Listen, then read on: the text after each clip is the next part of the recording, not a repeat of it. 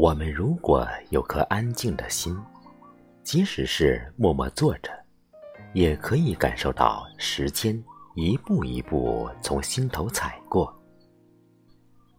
当时间在流动的时候，使人感觉到自然中美丽的景观，固然能撼动我们的心，但人文里时常被忽略的东西，也一样能震荡我们。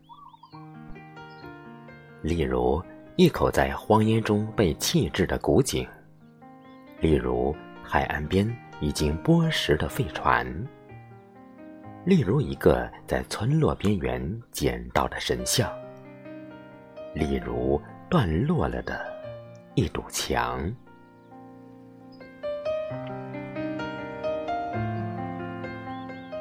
人在这个宇宙之间，多么渴望！企图去创造一些什么，有时是为了生活的必须，有时是对生命永恒的追求，有时只是无意间的创作罢了。时间以一种无声的脚步刷洗着人所创造的事物，使它从欢悦的春天。成为凋零的冬天，这就是无常。无常是时空中一种必然之路。我们不能常驻于某种情境、某种爱，乃至也不能常驻于忧伤或落失。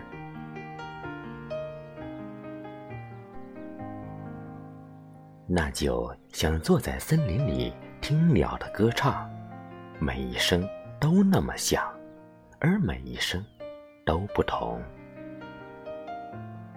一声鸟，或一堵墙，其实是没有不同的。